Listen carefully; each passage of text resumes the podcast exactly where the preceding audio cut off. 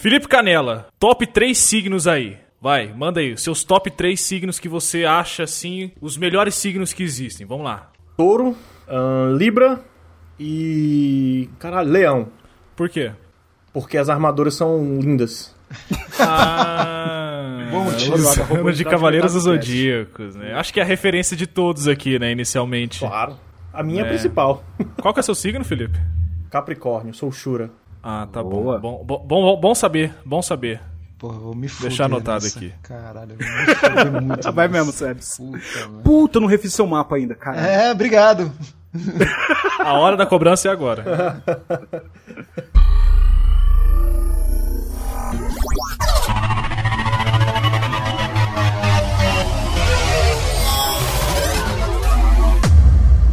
Você está ouvindo o Mr. Play.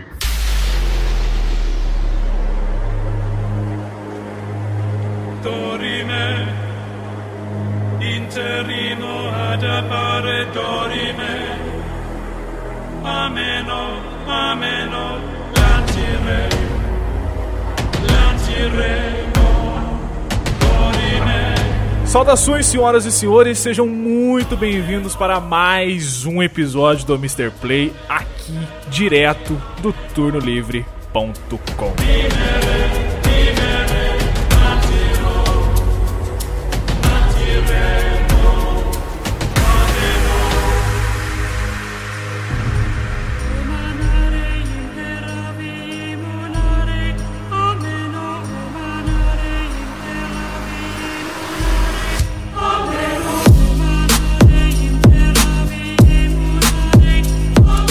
Como havia dito no último episódio que falamos sobre a fé, episódio muito bonito, muito tocante.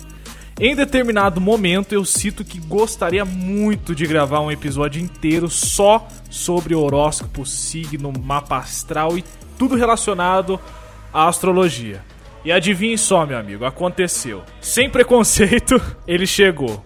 Chegou aquele momento tão esperado por todos, ou não, em que vamos destrinchar tudo sobre astrologia, montar o nosso dossiê sobre esse assunto. E claro, não tô aqui sozinho, né? Pois para falar disso eu trouxe só a ralé da opressão podcastal, começando com ele, a fina flor do papo canela, senhor Felipe Silva. Fala, Felipe. E aí, tudo bom? Como é que você tá? Tô bem, tô tranquilo. Como é que Cansado, mas tranquilo. Consultou o seu signo já hoje pra ver como é que você vai sair nessa gravação? Todo dia, todo dia eu acesso horóscopo.com e vejo lá como é que vai ser o meu dia. E de milhares de pessoas que têm o mesmo signo que eu. É muito cretino, velho. Você percebe um tom de nojo na voz, né? Nossa, mano, esse site existe. Existe, existe. É claro que existe. Não, você falou da cagada, Deixa eu né? ver É aqui. claro que eu falei. Ai, como você é sarcástico. Deixa eu ver aqui. Capricórnio hoje. Desculpa tá falando. O que, que, que diz aí? Ah, tá em espanhol. O momento de sair do caminho que recorrem todos. Se está trabalhando, quer, quer, quer mu- Ah, tá em espanhol, foda-se. Tá, Depois eu leio, depois eu depois, leio. depois, depois a gente lê. Vai Depois a gente muito lê. E direto da Bahia e dos corações das madames manauaras, ele, senhor Sebastian Carlos, fala, Sebs. Olá, boa noite. Peixes com ascendente em gêmeos e no horóscopo chinês eu sou o galo. Só isso que eu tenho pra falar. Pensei que você seria o touro. Já fui touro, mas não. Sou... Hoje em dia não, né? Hoje em dia não mais. Eu- Eu acho legal que dá pra mudar, né? As pessoas. É seletivo os signos. É. Eu vou olhar o meu aqui que eu não lembro qual é o meu. E óbvio, assim como eu citei no último podcast sobre quem eu queria trazer pra falar sobre o assunto, não poderia ser ninguém mais, ninguém menos que ele, o senhor José Lucas, o nosso querido Gelo. Fala, Gelo. Saudações, resistência! Saudade dessa bagunça de podcast, galera. Hoje vamos destruir alguns sonhos aí e explicar porque que Virgem é o melhor signo do zodíaco. Virgem é foda, cara. Eu tive uma namorada virgem que era um saco. Puta que pariu. Chato pra caralho. Puta É, que porra, pariu. velho. Cara, Nossa. cuidado, cuidado com o que você. São irritantes. Chato, chato Nossa. pra boneco, que nem diz Emília da Jovem Pan. Porra, você é Isso. chato, viu, meu? Eu, eu, eu tô vendo que hoje, eu tô sentindo que hoje o Felipe vai se superar nas piadinhas e nas referências. Não, eu sou mais, eu sou orelha hoje, ó. Eu sou o cão, hein, no horóscopo chinês. sou o Honesto cão. Seu cão? e apegado às suas convicções. Teimoso e tem dificuldade em ceder. Trocão na vida, meu filho. Nossa, velho, tem, um- tem um horóscopo chinês, é verdade. Brother, tem o horóscopo Azteca, que é maravilhoso. Não, Só pra você ter uma vamos- noção. vamos falar sobre tudo Vai. isso aí. Vamos falar sobre tudo Bora, isso aí. bora, bora, bora. Bom, então, sem enrolação, vamos lá então falar sobre astrologia sem preconceito aqui no O Mr. Play.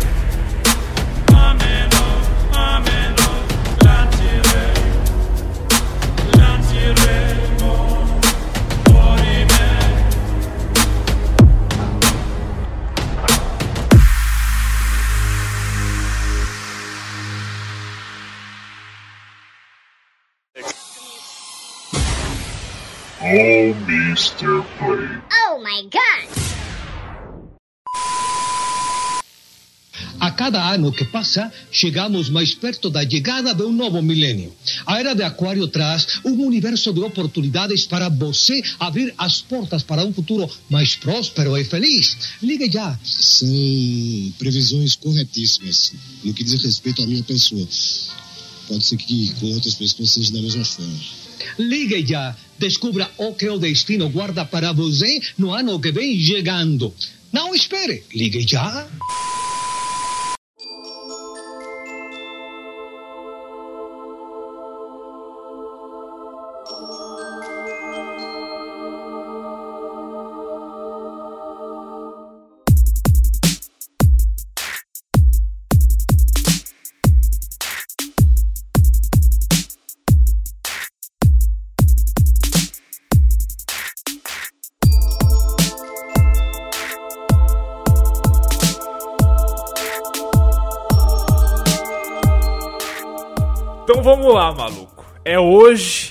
Hoje, é hoje, já dizia a Ludmilla. Não. É hoje que todas as dúvidas, preconceitos, indiferenças, ignorância vai tudo acabar. Pelo menos assim eu espero. Eu quero começar já logo de cara. O que que você está rindo aí? É muito boa, Ludmilla. Que isso, que isso? Eu achei que. É hoje. É Engraçado que eu tava ouvindo Ludmilla agora há pouco, antes da gravação, um carro de som passando tocando aqui.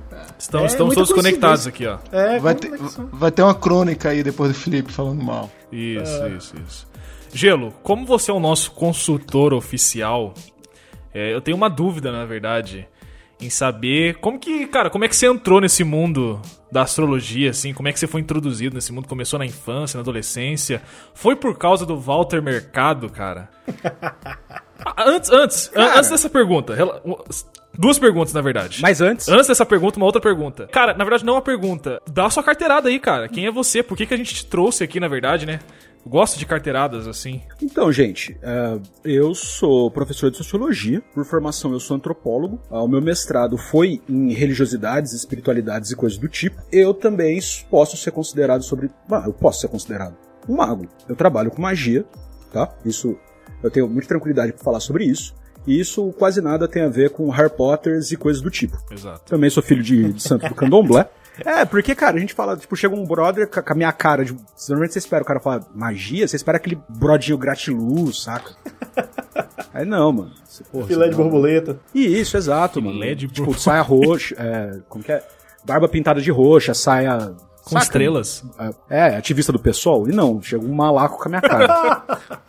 com a minha cara de sindicalista. Mas enfim, ah, ofensas a trotskistas à parte, eu sou também sou comunista. Sou do Partido Comunista Brasileiro, isso é importante de ser dito. Por um motivo muito Comunista! simples. Comunista! Por um motivo muito simples. Pra incaminar todos os senhores, nós podermos gravar juntos do, do porão do Daicode quando a gente rodar. E segundo, pra mostrar que todas essas coisas que eu vou falar, elas não querem dizer que você não tem uma visão objetiva e bastante lúcida sobre o mundo. E o fato de você ter uma visão bastante materialista não quer dizer que você pode considerar, por assim dizer, uma realidade mais sutil e mais diáfano. Eu acho que essa era a carteirada. Beleza. Agora, como é que você entrou nesse mundo? Como é que você conheceu a, a- a astrologia, né? Vamos focar na, na, na- na astrologia É, em então, si. é, foi um caminho curioso, cara. Quando eu tava na faculdade de Ciências Sociais, eu tava passando por um, um momento bastante cético, acho que é normal que os jovens passem por isso. Ali por volta dos meus 20 e poucos anos. É a crise dos 20 E eu é a crise dos 20 e poucos anos. Exato, você não sabe o que, que você quer, se é homem, se é mulher, se é cético, se não é. é Ainda mais nas sociais. Uhum. Tá a zona. Aí eu tava estudando um brodinho chamado Immanuel Kant. Vou, isso- vou tentar ser rápido com isso. E o Kant vai falar que existem dois tipos de compreensão sobre o mundo: os, os juízos a, a priori e os juízos a posteriori, os- o que vem antes e o que vem depois da experiência. Tudo que depende da experiência, você pode perceber por uma coisa chamada de sintética transcendental. O que, Olha. que isso quer dizer? Quer dizer que para eu produzir conhecimento sobre qualquer coisa, eu preciso localizar aquilo num eixo de tempo e espaço. Se eu consigo localizar algo no tempo e no espaço, eu consigo pensar a respeito. Né? O exemplo básico sobre isso é a conversa que a gente está tendo aqui agora. Ela acontece no momento do tempo e alguns locais do espaço. Então eu posso pensar sobre ela. Coisas que eu não consigo colocar nesse eixo, eu não consigo produzir conhecimento em termos científicos, mas eu posso pensar e produzir um saber específico, né? um tipo específico de conhecimento, que é um conhecimento não validado, mas ainda assim é um conhecimento. Um exemplo clássico disso são pensamentos como, por exemplo, sobre a morte, sobre a existência de Deus, sobre esses assuntos entendidos como metafísicos, porque eles fogem do domínio clássico da física, ou seja, fogem do domínio da natureza. A gente comentou sobre isso num programa muito tempo atrás, sobre o que é ser sobrenatural, né? Sim, sim, muito bom. E é, eu comecei a entrar nessas brisas e falei, cara, pra aplicar isso aqui, eu preciso ser, tipo, cientificamente honesto. Eu não posso pegar uma coisa que eu acredito, que eu tenha essa, esse tipo de, de pensamento. Pe- pegar uma coisa que eu não acredito. E aí eu peguei astrologia pra estudar. Avançando no curso, né, eu me deparei com um camarada chamado, Clo- chamado Claude Lévi-Strauss, que ele vai... É aquelas brisas de quem estuda índio. Vou resumir muito pra não ficar mais pedante do que já está. É os caras que contam índio. Os caras E- que contam índios. É, mano, é o jeito que a galera vê antropologia. Né? Puta, Ótima para definição. um caralho, Meu Deus. mas os caras acham que a gente é psicólogo de índio, saca? Mas enfim. E eu falei, cara, pra testar esse pensamento, que o cara ele faz um, um exercício com as mitologias dos povos, né? Dos povos indígenas. Eu falei, porra, pra mim ser honesto com isso, eu preciso aplicar isso pra um bagulho que, pra mim, é tão estranho quanto era pra um francês vendo os índios do interior do Mato Grosso. Imagina um brother francês do começo do século XX chegando pro interior do Mato Grosso e vendo tipo, que o índio acredita que ele é parente da onça. Eu preciso pegar uma coisa tão alienígena quanto. E aí eu Sim. peguei a astrologia, que eu falei, ó, que ideia sem pé nem cabeça, que de acordo com os pontos, como diz o Pumba, né? ah, pontos azuis brilhantes grudados naquela coisa rosa, roxa lá em cima, Cara, que a minha vida. Hã? Que referência. É, cara. É é o Timão que fala isso, não é o Pumba. O Pumba fala que são bolhas de gás explodindo a milhões de quilômetros Isso, daqui. Exatamente, ele é o que tá certo. Isso. E que o leão é o cara que dá a resposta mais legalzinha, né? Que ele vai virar e falar, achei que eram os grandes reis do passado que olhavam por nós. Mas ele deu as respostas certas. Estrelas são bolhas de gás explodindo a quilômetros daqui. E aí o Simba vem com essa justificativa que, por assim dizer, é a justificativa tradicional. É uma narrativa, é um mito que explica algo do mundo. São os grandes reis do passado que olham por nós. E quando eu comecei a aplicar essa metodologia do Levi-Strauss, que é o assim chamado antropologia estrutural, para antropologia, eu consegui entender qual é a lógica por trás do pensamento astrológico. Lembra quando eu falei lá atrás do Kant e da dialética transcendental? Daquilo que você não localiza no tempo e no espaço? Sim. você aplica basicamente o mesmo pensamento. O que, que eu aprendi ali? Que a astrologia é um tipo de saber, de conhecimento que é muito próximo da base do pensamento científico, mas ela não é tão elaborada quanto o pensamento científico que nós temos hoje. Então, sobre diversos pontos de vista, ela é um pensamento superado, se nós quisermos fazer uma leitura objetiva do mundo, mas ela é um ponto de vista bastante vivo e bastante importante para a gente conferir significado e não sentido. Por assim Cara- dizer, ela. Pois não, vai lá. Então, é porque ele já entrou, né? Ele já entrou no modo gelo, né? Ele entrou no modo Ele vai. professor. ele vai foi mal, vai. galera, foi mal. Cara, eu tô me divertindo pra caralho. Não, tá do aqui. caralho. mal de professor, isso. Mas é, não, mas não, mas tá foda, você vai continuar depois. Mas assim, só uma dúvida, eu como aluno ali do fundão, eu queria Cebinho, perguntar o seguinte. o Cebinho da, da quinta C. Nenhum cebinho senta no fundão, meu filho. É o Sabá. gelo, tio gelo. É o Sabá. É o Sabá. O Sabá, ele fala assim, meu irmão, então quer dizer então que não é ligado. Eu não vou usar esse termo semi-ciência, que eu acho que não existe, mas Pseudociência. pseudociência, ok, eu acho o termo pseudo ok. Mas em termos práticos seria uma coisa muito mais ligada à cultura do que é ligada a um sentido científico. Totalmente, cara. É do mesmo domínio da arte, Pronto. saca? Porra, então... Sabe quando se fala a poesia enriquece a minha vida? A música enriquece a minha vida? É a mesma coisa. Você tem Boa que ser muito estúpido pra tomar uma decisão na sua vida baseada numa música. Mas você pode se emocionar. olha, olha. Não, Cuidado. Falou a verdade. Eu senti o que os tá perdigotos saindo dessa palavra estúpido aí. É você que tá falando Não, aí, viu? Ah, São coisas que a gente vê muito hoje. Não, pareceu meio foda vindo de alguém que acredita em astro, em signo, né? Mas acompanha o raciocínio. Se você baseia a sua decisão em uma coisa que você não tem como mensurar a aplicabilidade disso com base no que veio antes e do que você pode esperar daquilo, você tá fazendo uma escolha muito ruim.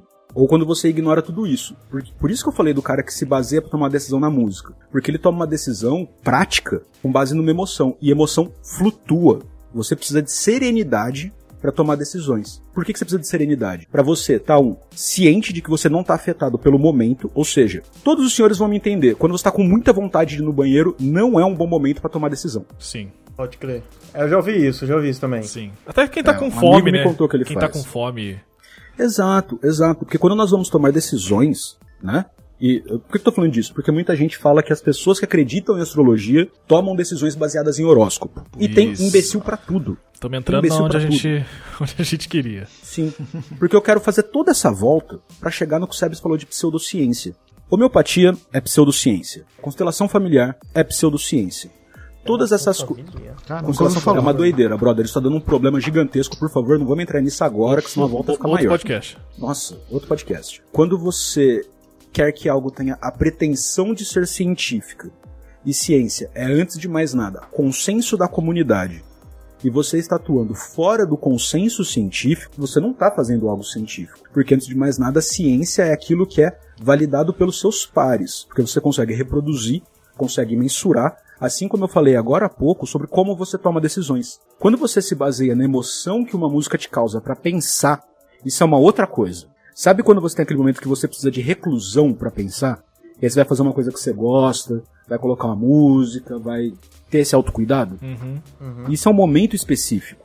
A hora de tomar a decisão é uma hora que você está sendo racional. No tarô, a gente fala que é a diferença do naipe de espadas e do naipe de taças. Ou no, no truco, né? O naipe de espadas e o naipe de copas. Por que que é isso? A emoção copas, taças, tem o seu lugar na vida humana. Não na hora de tomar decisões. Assim como a espada, a racionalidade, o mental, também tem lugar, mas não na hora de se relacionar com uma outra alma humana. Pegaram a diferença? Sim. O que me deixa muito empolgado com o pensamento astrológico é como que ele oferece categorias racionalizáveis para nós pensarmos coisas que não são racionalizáveis. Sabe aquela coisa do tipo, esse pintor expresso que eu senti é a capacidade de você materializar num discurso uma coisa que você não estava conseguindo antes. E Entendi. agora eu vou parar de falar, senão eu me estendo muito para vir a próxima pergunta. Ah, se não tem nem próxima pergunta. É que na verdade. É, É uma conversa, porra. é, é, não tem. Vamos, vamos, vamos seguindo. Felipe, mais direto possível. Como assim não tem pauta no podcast? Mas deixa, eu- deixa eu perguntar uma coisa. Só Ai, caralho. Com base nisso que você falou. Sebes, você é um cara que teve um contato precoce com astrologia também? Eu pude perceber isso ou eu tô enganado? Cara, é, ao contrário de- do senso comum aí, né? Eu não, não, não acompanhei a astrologia a partir de Cavaleiros. Eu já. Tinha um livrinho, cara. Que indireta besta, canela. Comum. Não, eu tô- Ui, Do nada. Sou diferente. É gratuito, cara. Eu tô muito gratuito. Ah, mas eu, mas eu não comecei Cala a com boca. Cavaleiros, não. Cala a gente. boca. Eu comecei. Relaxa, ó. Marte tá fazendo conjunção com Capricórnio. E tu... É, aí. Não, peraí, Marte tá fazendo conjunção Nossa, com Gelo, Saturno. você tem uma E missão. tudo em Capricórnio. Você tem uma Já- missão de fazer isso o cast inteiro. Já dizia, já, já dizia Renato Russo, nunca brinca com de peixe com ascendente escorpião. Cara, eu. Mas eu sou ascendente em gêmeo, né? Que é pior ainda. É, deixa eu te falar. Nossa. Cara, eu, eu tinha um livrinho, não sei de quem, acho que de uma tia minha, esqueceu lá em casa, sobre signos. Até hoje eu procuro esse livro, cara. Ele era muito legal. E aí era combinações astrológicas. Eu comecei a ler porque Ah, na época eu comia qualquer coisa de leitura, eu lia tudo, tinha lá em casa, eu li, eu li, eu comecei a me interessar. Eu achei, pô, olha só que interessante, os elementos combinam entre eles. É, água combina com, com terra, mas não combina tão bem com ar e não combina com fogo, de- dependendo dos casos e tal. Aí comecei a fazer essas associações, vi meu signo e tal, aí, enfim, uma série de coisas. Aí eu comecei a me interessar. É, eu, sou- eu sempre fui no meu conhecimento de astrologia e de signo é, de curiosidade, nunca fui que nem um gelo de estudar mesmo, né? Eu leio muito, né? Leio muito sobre isso, né? Então, que nem eu falei numa apresentação, tem um horóscopo chinês também, né? O gelo falou do horóscopo asteca, foi gelo que você falou? Isso. Pois é, cara. Tem N, tem horóscopo, sei lá, viking, é, índio-americano, enfim, tem um monte, cara, de horóscopo aqui. E, mas os mais famosos são realmente o, o- acho que é o grego, grego não, né, que é mesopotâmico, eu acho que é a origem do zodíaco, é mesopotâmica ou babilônica, e o, e o chinês, que é um pouco menor, menos famoso, mas também tem seu, seu grau. E assim, cara, eu, eu leio muita coisa de, de signo, já li, acho interessante, tem N canais na internet, acho interessante também. E às vezes é legal, eu fiz essa pergunta da questão cultural, porque é justamente isso, a questão cultural. Você não tirar um pouco isso de ciência, porque eu acho que isso apareceu muito Sim, sim. por alguns astrólogos devem ter feito isso para tentar dar uma validação científica no Exato. que eles falam, eles colocaram a astronomia no meio, que é realmente é uma ciência de verdade que estuda o movimento dos astros, tudo calculado, matematicamente comprovado, com, enfim, utiliza o método científico, coisa que não se aplica à astrologia. Perfeito. Então, para eles criarem um pano de fundo de abre aspas, não digo veracidade, ou exatamente, credibilidade, fundamento, olha, nós somos fundamentados por astronomia. E acho que isso acabou piorando as coisas, né? Porque as pessoas que estudam realmente isso falam, pô, isso aqui não tem nada a ver. E realmente não tem. Eu enxergo a astrologia como uma coisa puramente cultural. Cultural Exato, exato. derivado de cada povo. E eu vou te falar uma coisa. Não vou falar em teste cego agora, mas assim, das pessoas que eu conheci, quando a gente vê algumas descrições e características, cara, bate muita coisa, cara. Sério. Sim, cara. É, ao ponto, vou até contar uma história aqui rapidinho, depois eu não vou me estender mais. Eu, ti, eu tenho uma prima que ela teve o nascimento dela forjado por causa que a, a- ela, a minha tia, traiu o, o marido dela da época e ela não é filha do cara que ela é registrada. Então, resumindo, ela é registrada numa data errada, com um signo que não é dela. E ela vive falando, puta, eu não tenho nada a ver com o seu signo. Aí eu caio, no, caio na minha dúvida, fui perguntar pra minha mãe, né, que é de família, mas vem cá, em que data realmente fulana nasceu? Tal. Aí quando eu fui ver, puta, signo tal, tudo a ver com o jeito que ela é. Aí eu fiquei na minha, não Mano, falei isso é nada, muito né, foda. Cara, cara eu, fiquei- eu falei, caralho, porque ela fala, porra, no meu, no, diz que meu signo é esse, eu não tenho nada a ver com essa porra. Eu falei, é, realmente você não tem porque você não era. Mas nunca vou falar isso pra ela, né, cara? Não, brother. Você, porra. Em casa a gente tem um caso desse. Tipo, o meu pai, a gente jurava, pela data de nascimento, né? Que ele era virginiano. E de fato, ele tem muitas características de virgem. Mas na hora que você começa a olhar assim, você fala, mano, leão, tá ligado? Dramático pra caralho, saca? Tipo, paizão mesmo. Todo mundo embaixo da asa, aquela coisa do leão pomposo. Aí, esses tempos pra trás, eu tava numas brisas de ancestralidade, saber a raiz da família, essas coisas, né? Fui perguntar pra uma tia, fui perguntar pra minha mãe, vai indo, e vai indo. A gente descobriu que, tipo, fui perguntar pro tio mais velho, né? Falou, não, cara, essa data de nascimento do Sérgio é, é o dia que a gente registrou no cartório. A gente morava no sítio, a gente demorou uns meses pra ver se vingava a criança pra registrar, tá ligado? É de É isso, julho. é, é isso. Ele é do final de julho, a gente. Ah! O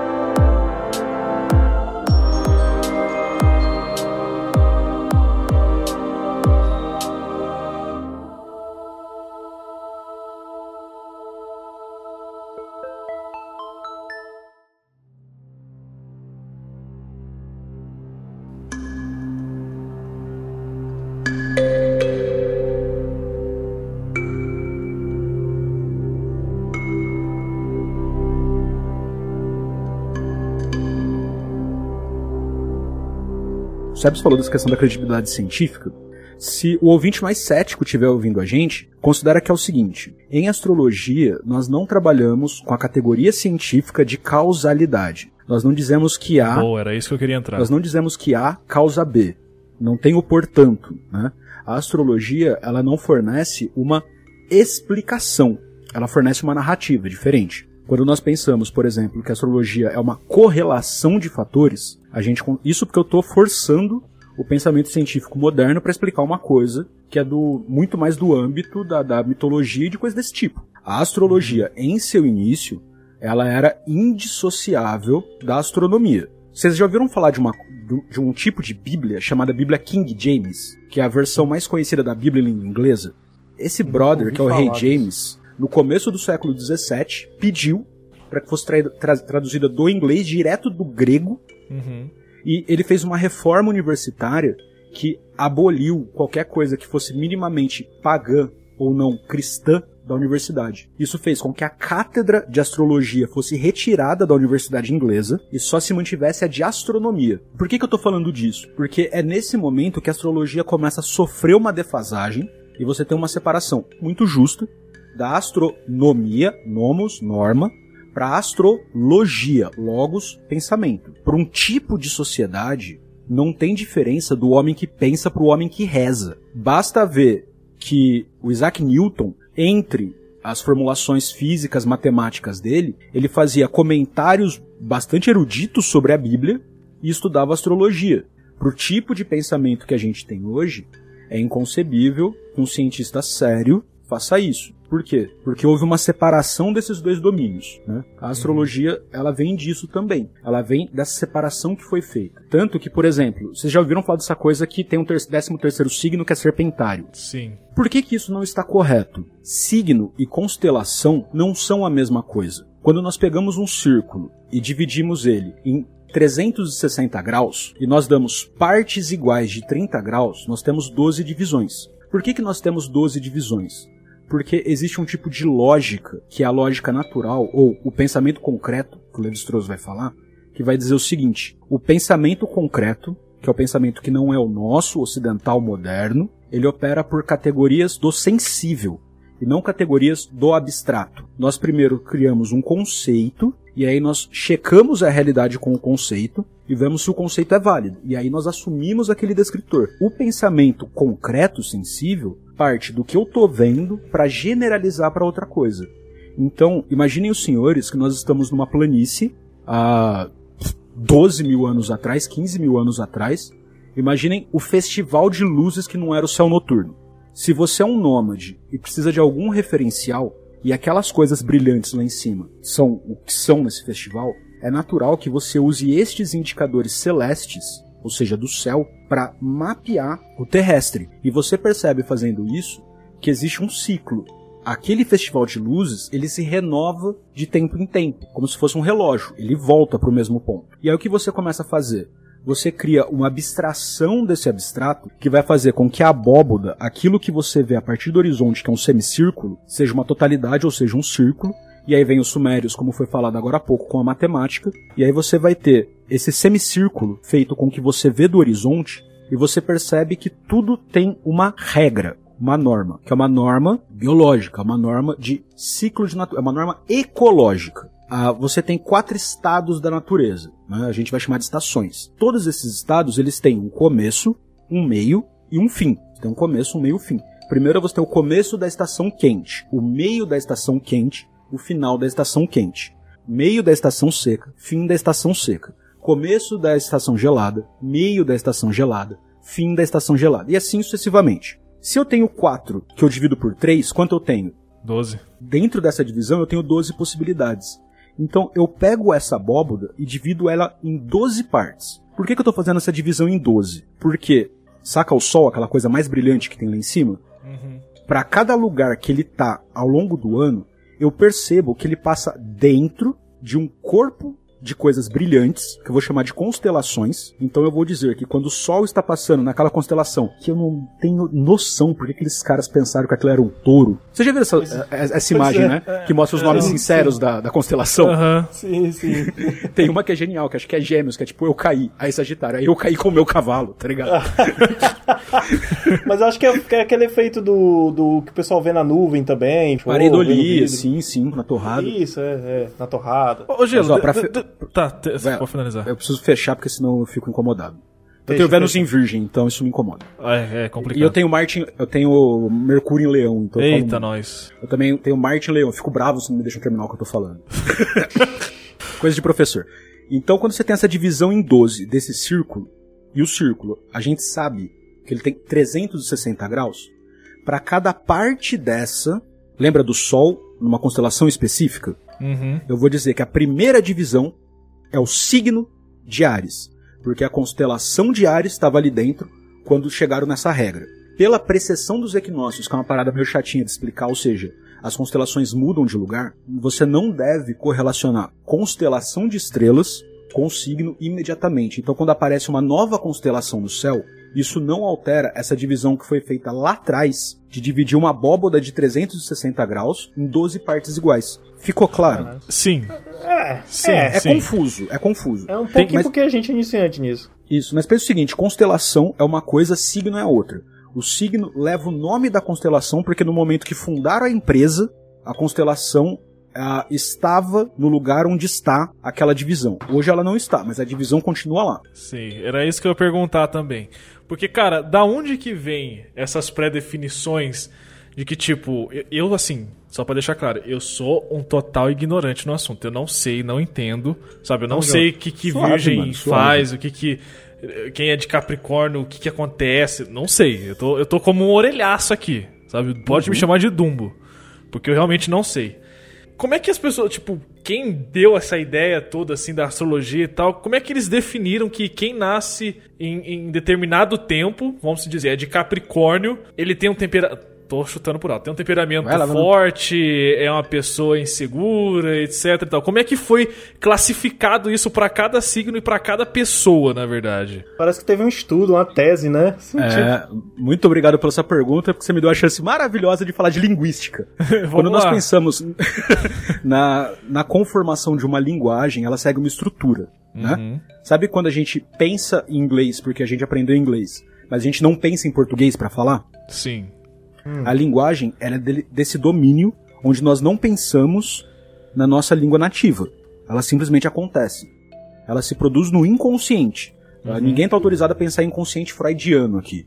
É, são coisas distintas. É inconsciente porque ela não é da ordem do consciente. Se eu pedir para os senhores dividirem 47 por 28, vocês vão ter que fazer um processo consciente. Agora, à medida que vocês ouvem o que eu falo e isso desperta coisas em vocês, isso é um processo inconsciente. Então, Sim. da onde que vem essa organização? Você consegue, quando você mapeia o funcionamento da natureza, novamente correlação, gente, não é causalidade. Você consegue estabelecer uma correlação entre um dado natural e, como muito bem disse o Sebes, um dado cultural. Você observa que cada signo marca uma época do ano e um estado da natureza. E como nós estamos numa lógica de pensamento, onde não existe a separação entre o humano e o natural, não é que o cara não sabe que ele não é uma onça, mas ele não acha que tem essa divisão radical que nós achamos que temos. Sim. Né?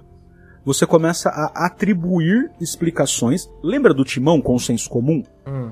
É uma coisa desse tipo. Né? O cara nasceu no meio do inverno.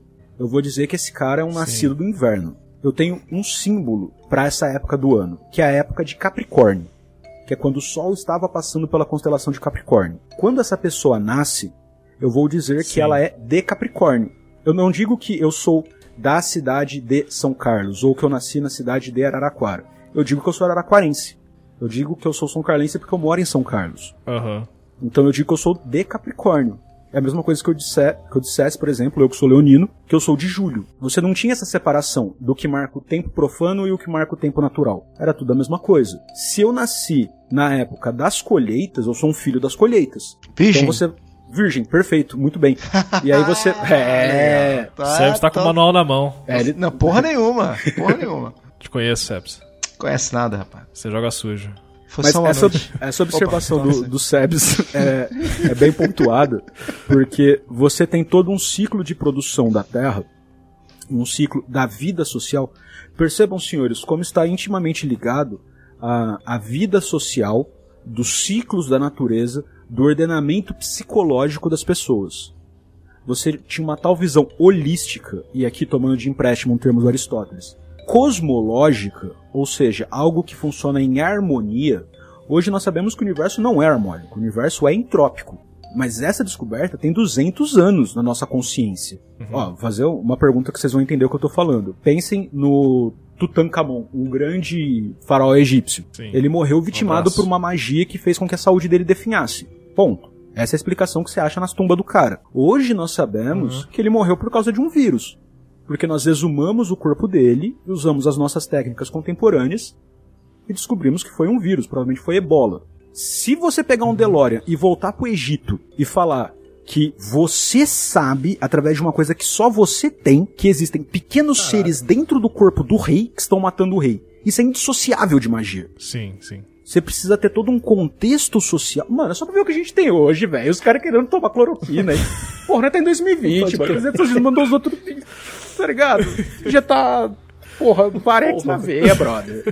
Ai, Mano, não, não precisa ir muito longe, tá ligado? Mas, Gelo, o, Gelo, eu acho que eu, que eu entendi um pouquinho a pergunta do, do Lucas, assim. Por exemplo, quando a gente vai fazer um- alguma, alguma afirmação científica, você faz uma pesquisa científica para com, com Aham. relação aos dados, você ter certeza de alguma coisa, não é isso? Você pega uma porcentagem das pessoas, faz aquela pesquisa e dá o resultado. Teve algum momento que, que alguém ou alguma sociedade fez isso, assim, tipo... Puta, aquelas pessoas ali que nasceram exatamente naquele, naqueles dias, naqueles horários, naquelas estações, tem aqueles tem aqueles Isso, comportamentos. isso, isso. Então a gente pode fazer uma fazer uma lista de Então, comportamentos cara- desse tipo de pessoa que nasce nesse dia e nesse horário. Olha, aí funciona assim. Lembra quando eu falei do Weber e da necessidade que a sociedade moderna industrial capitalista tem da extrema racionalização das coisas? Uhum. Até o século XVIII, você não tinha essa preocupação. A gente tem 300 anos de desenvolvimento. Hum. Antes disso, você fazia esses aferimentos, claro que com uma lógica, com uma base, mas você não tinha esse processo eminentemente racional. Isso é um dado da modernidade. Só que desde 12.000 antes de Cristo, deixa eu pegar o dado certinho. Ó, em 1500 antes de Cristo, você tem é 1500 antes de Cristo. Não, 15 mil antes de Cristo. Faltou um zero Nossa. você tem o primeiro registro. É. Você tem um primeiro registro de marcação de tempo. Imaginem que você encontra um osso com 28 marcações. E aí você precisa fazer um trabalho tanto de etnomatemática quanto de astrologia, de antropologia, que vai te levar a entender o seguinte: que fato da vida humana é regrado pelo número 28? Fato da vida humana? É. Sei. Os ciclos da lua e a menstruação feminina. Hoje nós sabemos que o ciclo menstrual varia de 28 até mais ou menos 40 dias. Se tiver pra baixo, a mulher tá aí por suficiente. Se tiver pra cima também tem um problema. Ah, 28 ali mais ou menos. eu ia dizer Né? fevereiro. Seguinte, quando a gente pensa nessa marcação de 28, a gente tem o primeiro registro de passagem de tempo. Vamos avançar pra caralho pro século 18 da nossa época. Entre esse osso e o século 18, você ia tendo a cultura, a linguagem e os mitos fazendo um registro oral dessas informações.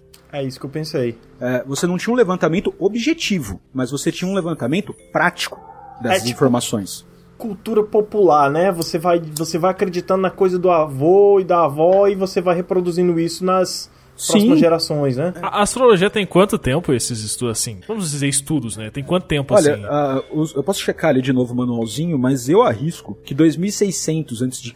é o primeiro registro, registro do céu que nós temos. Sim, né? Então o primeiro registro de astronomia e de astrologia é o mesmo. sim. Ah, Né? Caralho, é muito doido isso.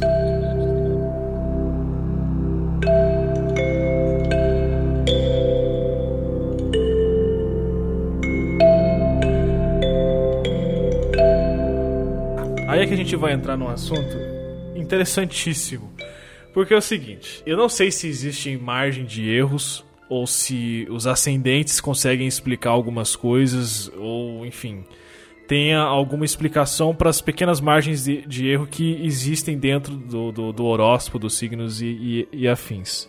Só que, cara, eu vejo tanta gente pautar a sua vida nisso que eu não consigo enxergar um outro futuro pra ela. Exemplo, eu vejo muitas pessoas que falam assim, puxa, hoje meu signo ele fala que um dia não vai ser bom, não vai acontecer isso, etc.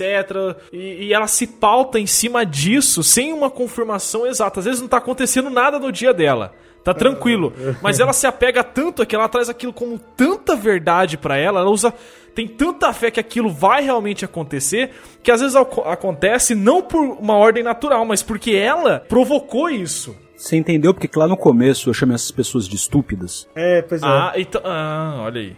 é porque, Então, essa, é, é porque essa caraca, pessoa. Gil, você tá chamando metade das pessoas que eu conheço de estúpidas. Mas essas pessoas se baseavam no, no, no, no horóscopo do Ice Keys, cara. Do quê? Do Ice Keys. Você não lembra da balinha do Ice Kiss? Tu lembra, Gelo? Nossa, Eu lembro. Sim, lembro.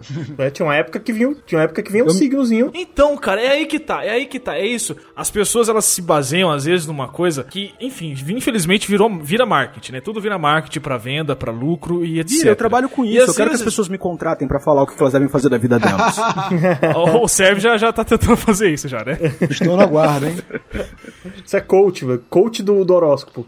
Caralho, Co- coach horóscopo. astrológico. Horóscopo. Puta merda. Imagina em Astrocoach. Astrocoach. Astrocoach. Patentia, patentia. Patenteia patentia agora, vai lá. é Registro. macumbaria planetária.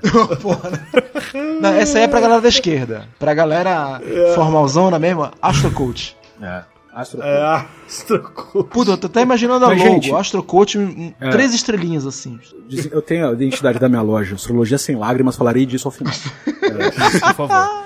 Mas, cara, Mas- por quê? Por que, que essas pessoas são ignorantes? O que, que acontece no meio? Porque, cara, eu vejo assim, você, por exemplo, é um cara que leva isso muito a sério. A gente, eu consigo perceber, percebi de- da primeira vez que a gente conversou, quando você falou sobre é, as coisas que você faz na sua vida e tal. Só que tem gente que não é, é tá tipo um hobby e deturpa muitas vezes o que o próprio signo quer dizer. O que que acontece nesse meio que ocorre tudo isso? Você falou que são as pessoas estúpidas. Eu Sim. queria que você falasse um pouco mais sobre isso. Tá. Porque, É, cara, você vai estar citando tanta gente que eu conheço. Ah, mas é isso mesmo. Olha, que me desperta uma ira tão grande que eu vou, vou, vou, vou, vou falar mais sobre isso daqui a pouco. A primeira coisa que eu preciso dizer é o seguinte: se Jesus Cristo deixou um livro de regras escrito por pessoas diretamente sob supervisão dele e a galera faz merda, que chances tem a astrologia de não causar engano sendo que ela não tem um livro desse? Então. Bo- Bom, bom ponto, bom ponto. né? Agora eu queria chegar no segundo ponto, que é o porquê da escolha da palavra estúpido. Estúpido, nós costumamos entender como burro. O estúpido é aquele que está agindo de modo demasiado excessivo, né? O estúpido é aquele que come mais do que aguenta. É aquele que bebe mais do que suporta. É aquele que exagerado, excede, é o né? exagerado. Mas acima de tudo é aquele que se embrutece Uhum. né? E essas pessoas que usam a astrologia dessa forma, e eu sei que deve ser meio incômodo quando eu uso termos muito fortes, mas é que eu tenho o costume de precisar a palavra. Como as coisas que eu lido, elas são de difícil definição, eu preciso tomar um pouco de cuidado. Então quando eu disser que essas pessoas são covardes, eu não estou fazendo um juízo moral delas. E aqui eu vou usar meu lado marxista. Quando Marx diz que a religião é o ópio do povo, nós precisamos entender que essa expressão tem um sentido duplo. A religião é o ópio do povo no mesmo sentido em que ela é o refúgio da criatura oprimida, que não encontra saída para sua situação deplorável e precisa amortecer a sua consciência. E consciência aqui é a palavra-chave. Então, na mesma medida em que religião é aquilo que faz com que o povo não se revolte contra os seus senhores que os oprimem, também é o refúgio que a criatura em sofrimento encontra para sua consciência. Quando o real, o mundo externo a mim, que me coloca questões, é de tal forma assustador que eu não consigo ter uma consciência de como eu devo agir, porque eu estou assustado, eu estou sem referencial, eu simplesmente não sei o que fazer, ou eu simplesmente sou bundão. Ah, É aqui eu estou sendo moralista. A ponto de não saber o que eu quero fazer, eu quero que outro decida por mim, eu digo, eu sou um babaca porque eu tenho ascendente em. sei lá. Quem que eu ofendo aqui? Eu sou Escorpião. um babaca porque eu tenho. Eu, é, eu, sou um- eu tenho ascendente escorpião no meu lugar de fala. Eu sou um babaca porque eu tenho ascendente escorpião. Por isso que eu sou tosco desse jeito. Ah, eu sou desligado porque eu sou de peixes. Isso, você tá entrando, olha, eu tô ficando arrepiado aqui. Saca? O que, que é isso? É, são as pessoas encontrando discursos que servem pra balizar, pra justificar, pra dar uma base pra aquilo. Tem um livro fantástico, cara, chamado ah, O Saber Astrológico, de um epistemólogo brasileiro chamado Hélio Japiaço, que ele vai fazer justamente essa trajetória. Ele, e é muito engraçado que ele correlaciona as falhas no ensino de matemática com as pessoas gostando de astrologia, tá ligado? À medida que você cria crianças com medo de tentar e errar na ciência, na matemática, ou seja, você pune o Joãozinho quando ele erra 2 mais 2 na primeira série, ele vai entender que aquilo é um domínio que ele não é bom. E ele deve se apegar a coisas que não são exatas, que têm uma maleabilidade maior. Sabe aquele negócio do tipo, o professor de sociologia não pode te zerar? Porque é interpretação? Você toma refúgio nesse tipo de coisa. Se eu procuro astrologia para doar sentido para minha vida, eu abri mão da minha vontade, do domínio que eu tenho sobre a minha realidade, a minha existência. Agora vai virar coach pra caralho. Porque a gente vai falar que basta acreditar nos seus sonhos. Vai, Gelo, vai, eu confio Vai, em ti. agora vai, agora Mude vai. seu mindset, vai. né? Isso, a pessoa tá com tal mindset na cabeça dela que ela estabelece um target que não. Eu não sei falar essas palavras, mas vocês entenderam a piada. É. mas qual que é o ponto central aqui, senhores? Quando você abre mão da responsabilidade que você tem pela sua criação como criatura no tempo e no espaço, você vai pegar qualquer coisa pra justificar isso. Pode ser os comunistas que estão invadindo o país e estão acabando com o seu mercadinho. Pode ser, mano, sei lá, velho. E você quer uma coisa mais. Não tem chance de se defender. Do que o demônio ou as estrelas? Mano, por que que minha vida tá ruim? Ah, porque Saturno tá brigando com a Lua. Porra! Saturno não tem consciência, Saturno não faz coisas. Aham. Saturno não tem um plano contra você. Quem tem um plano contra você são os capitalistas que dominam a sociedade desde a Revolução Industrial. E esses caras têm, não Saturno. Aham. Sério, você queria acrescentar alguma coisa aí? Eu ouvi um suspiro. Eu? Eu tô É. trocando mensagem aqui, pode continuar. Vai, tô ouvindo. Você é um safado, Ó, cara. rapidão. É isso que você é. Eu não. 10 pras 11 de uma sexta-feira, os likes do Tinder subiram. Ei, É... eu, Ele, ele já mutou o microfone umas cinco vezes já. tá mandando áudio.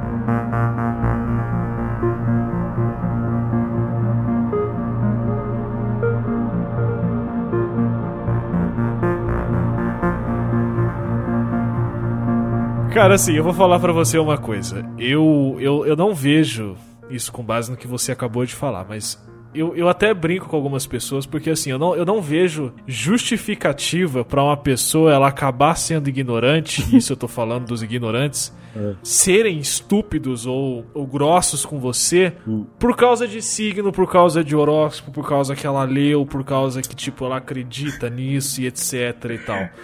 Eu, eu, eu vejo que essas pessoas, ela perde autonomia e ela começa a criar a sua realidade com base nas poucas coisas que ela lê. Não sei se é por uma vontade de se aparecer, não sei se é por uma falta de vitamina D, não sei, cara. É por falta de alguma coisa.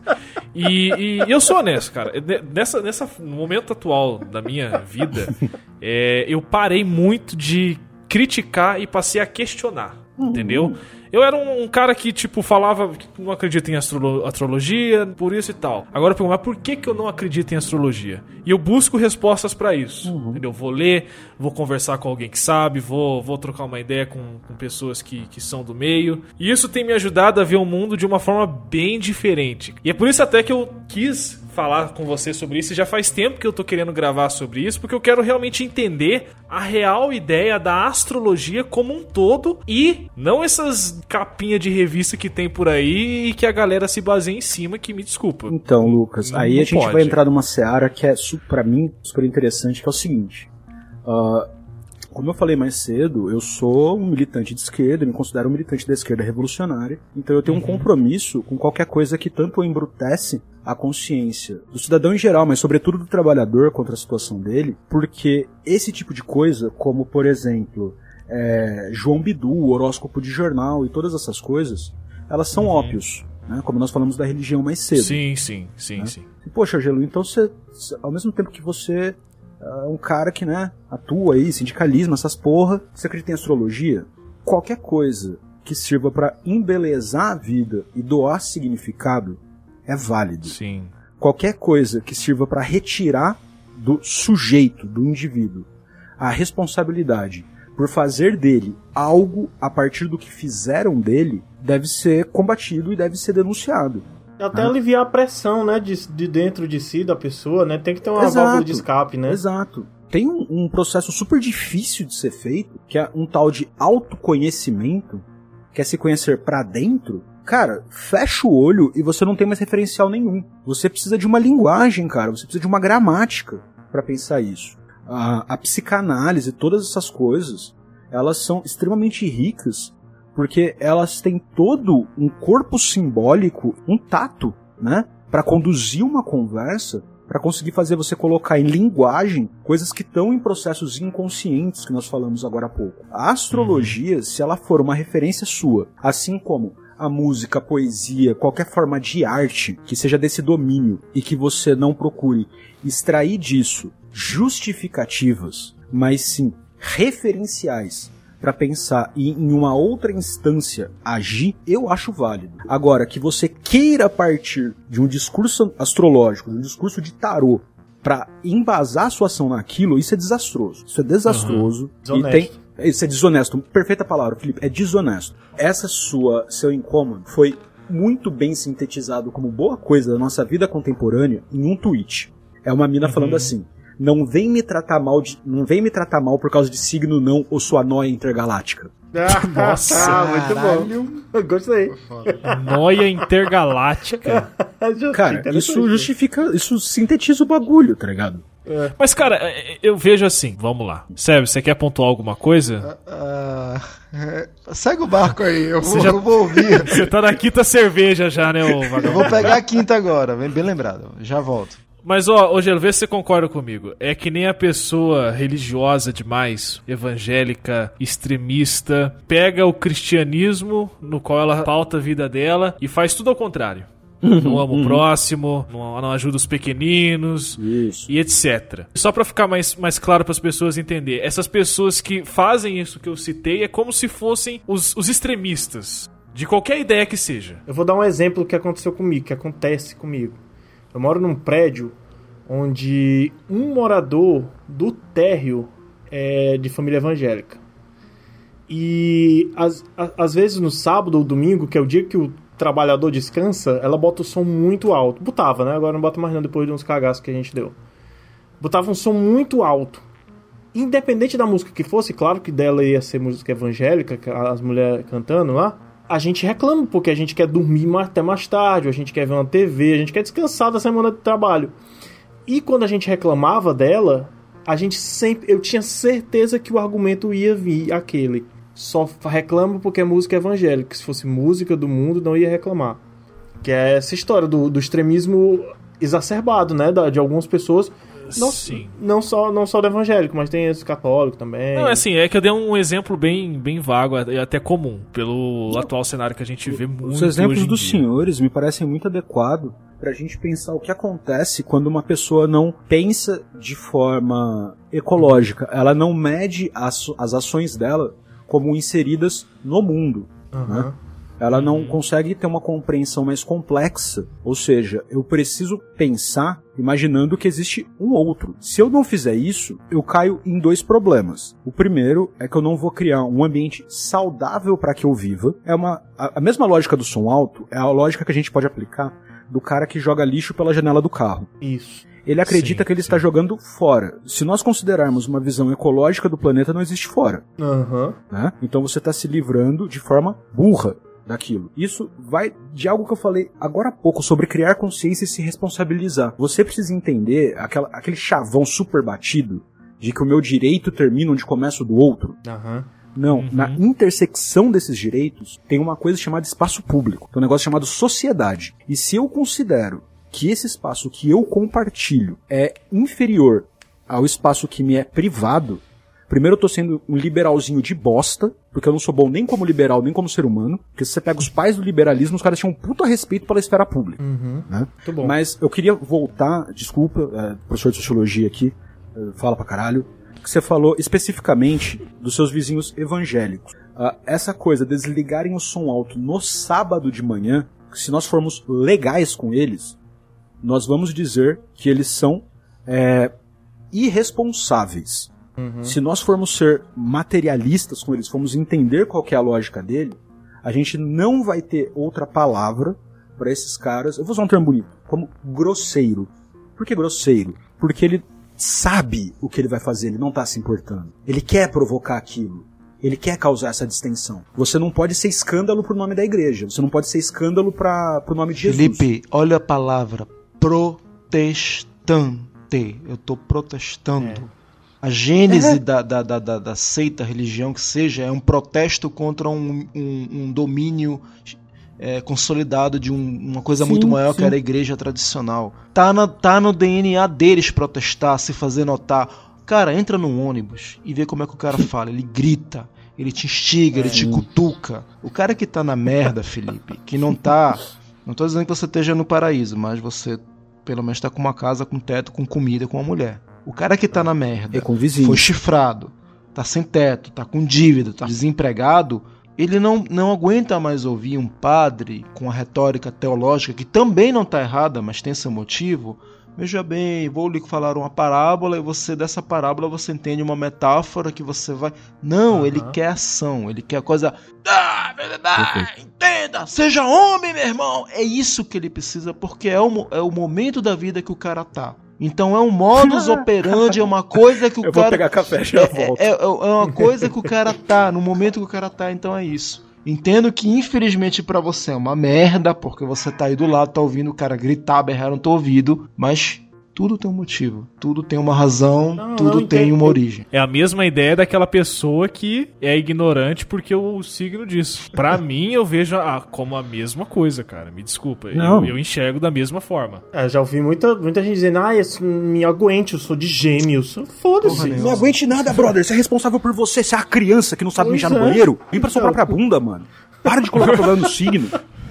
Eu vou gravar esse áudio e soltar na hora que alguém falar isso pra mim, assim. Cara, eu, eu vou falar uma coisa pra Vou vocês. criar um Vocês botão me- automático naquele site de bottoms. Estava me sacaneando ainda agora, mas eu tive uma, uma Não. pessoa. Que, eu vou falar agora, vou falar. Eu tinha uma pessoa que eu tive. Ai, um que certo emoção. Vamos ouvir o Sebs falar agora. Ele vai coração. falar, hein? Ah, Ó, silêncio. Todo mundo muito o microfone, só o Sebs falando agora.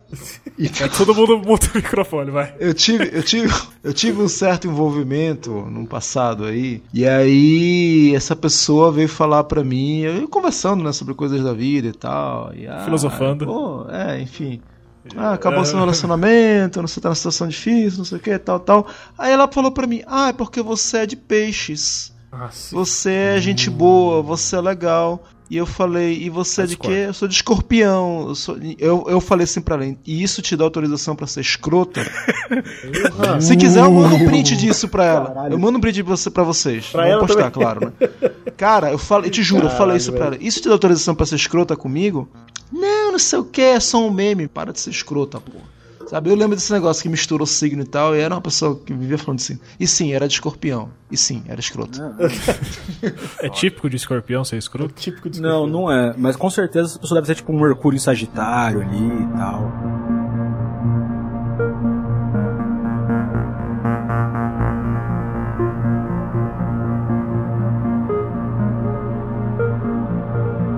Ô, Gelo, eu tenho, uma pergunta a fazer. Quando, eu- quando eu comecei a, a, a ler um pouco, quando eu era adolescente mesmo, assim, eu li, eu li algumas coisas sobre signos e sobre isso muito interessado no sexo oposto, né? Porra, isso aqui deve combinar muito comigo. Eu via, sempre era a mesma, a mesma característica. E eu via que homens e mulheres eram diferentes.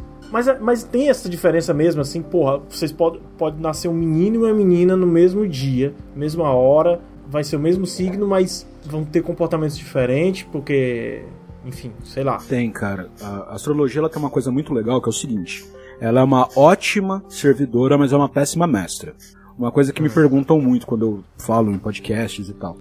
Ah, gelo, gêmeos tem o mesmo. ah, gêmeos no estilo de pessoas gêmeas, né? Tem o, o mesmo mapa astral. Isso quer dizer que elas vão ser idênticas? Ah, Não. isso, né? É, porque aquelas pessoas vão passar por experiências de vidas diferentes e vão formar reper- repertórios diferentes. Novamente, senhores, a astrologia, ela é sim, ela tem uma capacidade descritiva bastante potente, mas ela não deve ser tornada absoluta nem total. O que, que eu quero dizer com isso? Quer dizer que antes de mais nada, vem a vida prática, empírica, material, direta. Aham, as Depois, experiências particulares. Isso, isso. Depois, você coloca a lente da astrologia para ler. Se você faz isso, você tá com duas camadas de leitura. Você tá com dois referenciais. Uhum. Ao invés de colocar a lente para ir ler. É uma questão de método, é uma questão de postura. Por isso que a astrologia, assim como tesoura com pontas, não deve ser deixada ao alcance de criança, porque pode dar merda. E essas crianças podem ter a idade que for, né? Não, pode ter a idade que for, mano. Cara, tem uma pessoa que eu adoro, eu adoro, que é a Márcia, a Sense Marcha, a Márcia Fernandes. Eu sei quem é. Mano, ela é maravilhosa porque ela é doida. Ela é doida tá mesmo. Ela é doida, ela fala que tem dragão morando no esgoto, tá ligado? Caralho. Cara, é maravilhoso. E por que, que a Sense Márcia é tão legal? Porque ela é extrapolação disso. E eu aposto 10 pontos nessa mesa que ela é um personagem, velho. Ela é um personagem, porque as pessoas pagam pra ter acesso àquele personagem. E ela deve ter uma experiência com aquilo, porque quando você vê ela falando na rádio, acho que é na Rádio Mundial que ela fala, ela dá umas letras muito simples. Por exemplo, eu jogo tarô e tal, essas paradas, né? Dona moça, de 22 anos, universitária, veio jogar tarô comigo. Ah, Gelo, eu tô me relacionando pela internet com um homem 20 anos mais velho, que é de outro estado, casado com dois filhos. Meu Deus. Ele quer largar a mulher, ele diz que vai largar a mulher pra vir viver comigo aqui em São Carlos. Ele é do Mato Grosso do Sul. Tem futuro nossa relação? Eu não preciso abrir o tarô, eu falo, moça, olha, Futuro tem, né? Se é bom, é outros 500. Talvez ele vai. Cara, são. É, é você terceirizar uma tomada de decisão e uma leitura de mundo. Eu não tenho como escrever de, de letra maior com mais coisa que pisca. Não, não vai dar certo. Ah, Gelo, você não acredita no amor? Não, não acredito, brother. Eu sou professor de escola pública, tá ligado? Ah, na escola pública não tem amor. É, tem, tem raça. Não, É não foda. existe amor em SP, amigo. é, É, Não. eu tô falando existe disso porque é ali que você vê SP. materializado todas as contradições, cara. é verdade. Não tem É verdade. amor que sustente uma relação que não tem maturidade, que não tem estabilidade. Pode crer, É puta. o Sabinho aí, é o Sabinho. Agora Quem que diria? Um, astró- um astrólogo falando isso.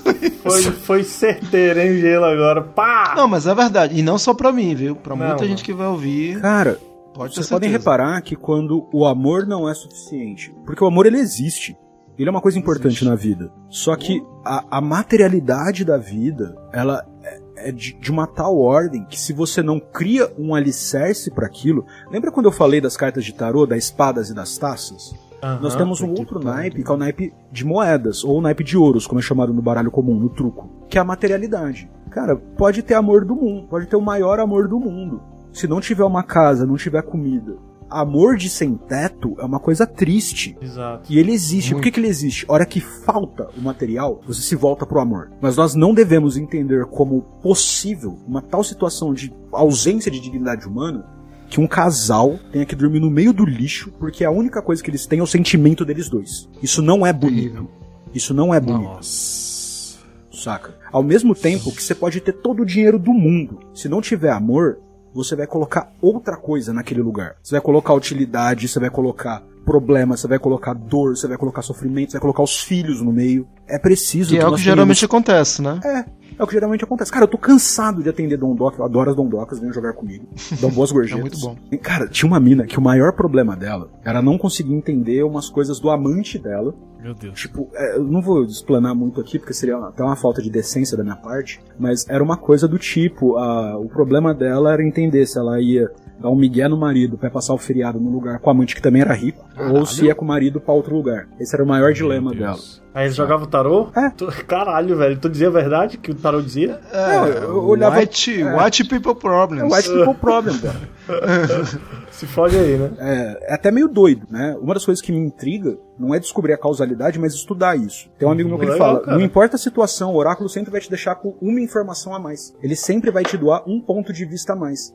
E quando a criatura humana tá angustiada e ela não consegue pensar por ela mesma, ela usa uma espécie de hemodiálise chamado tarô e astrologia para pensar por ela. E aí ela consegue falar o seguinte: fiz tal coisa por culpa da astrologia. Não é comigo, é o outro. E o outro é sempre o diabo. Pensa comigo, pensa comigo. Quando é o outro, não sou eu, não é responsabilidade minha. É algo que está externo às minhas capacidades. Então eu não posso ser responsabilizado. Eu me eximo da questão. Foi o diabo que me fez bater na, na prostituta que eu contratei, sendo que eu sou casado e tenho dois filhos. Entendi. É o diabo que tá obrando na vida do meu filho e fazendo usar ele usar droga. Entendi. Pode crer.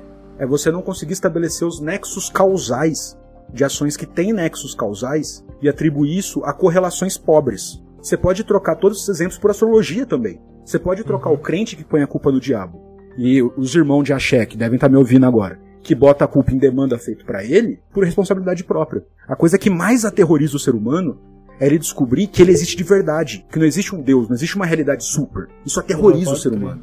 Completo. O que aterroriza mais o ser humano é descobrir que ele também é culpado. É. Eu acho assim, o, o- a astrologia, a, eu acho que é meio que um efeito placebo. Bacana, bacana. Como tu tá dizendo assim, para as pessoas usarem, assim como eles usam a religião, como uma forma de, de pensar. pensar e não como forma de, de causalidade, como tu já falou, né? Isso foi por, por conta disso.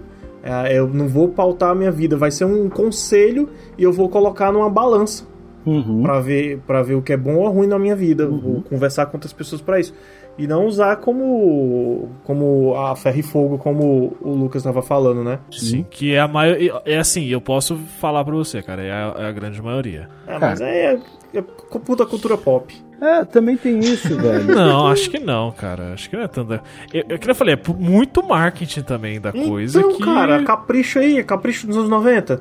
É, também, também. Fudeu, né? Eu queria saber uma coisa. Canela, tu é de Capricórnio, né? Sou último dia de Capricórnio. Tu sabe qual é teu ascendente? Não faço ideia. Já me disseram, já fizeram a minha leitura, mas não lembro não. Lucas, qual, qual é o teu? Aquário, é? Sei lá, cara, nasci dia 18 de janeiro. É, é Capricórnio também. Capricórnio? Capricorno? É. Tá. Lucas é virginiano, imagino, né? O José Lucas. Eu sou leonino. Tu é leonino? Eu sou leonino. A Iora é melhor cavaleiro. Nem, nem, Quem dera ser um peixe. Falar, não ousem falar de Cavaleiro do Zodíaco agora, Cara, senão eu vou sair da Quem, ligação. quem dera ser um peixe para em seu líquido aquário mergulhar. Albion de Então- peixes é do ca... Albafica de peixes é do caralho, mano. Porra, se você tem que voltar duas gerações pra poder justificar alguma coisa, desculpa, não adianta. Eu, eu tô fora. É tipo apelar que seu time em 70 tinha uma zaga muito boa, né? Porra, Brasil Mas de pera lá. 70 era sensacional.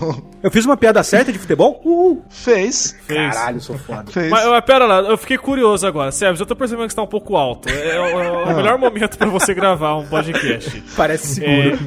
É, qual, qual, qual foi o momento que você pode falar assim, não, o signo foi assim, ideal pra mim, funcionou, eu li, aconteceu não, e não, é isso. não, não, não teve esse momento. Não, Gui, não, não, isso sério, não existe. teve sim. Vai, isso não vai. existe. Você Não, você não acabou de existe. citar um exemplo, vai dizer que você já esqueceu. Não, é assim. É... Eu te dou tempo Peraí pra que- pensar. Álcool que chegou uma, evaporar. mens- chegou uma mensagem aqui. Tá, depois eu respondo. Tá, é o seguinte, é.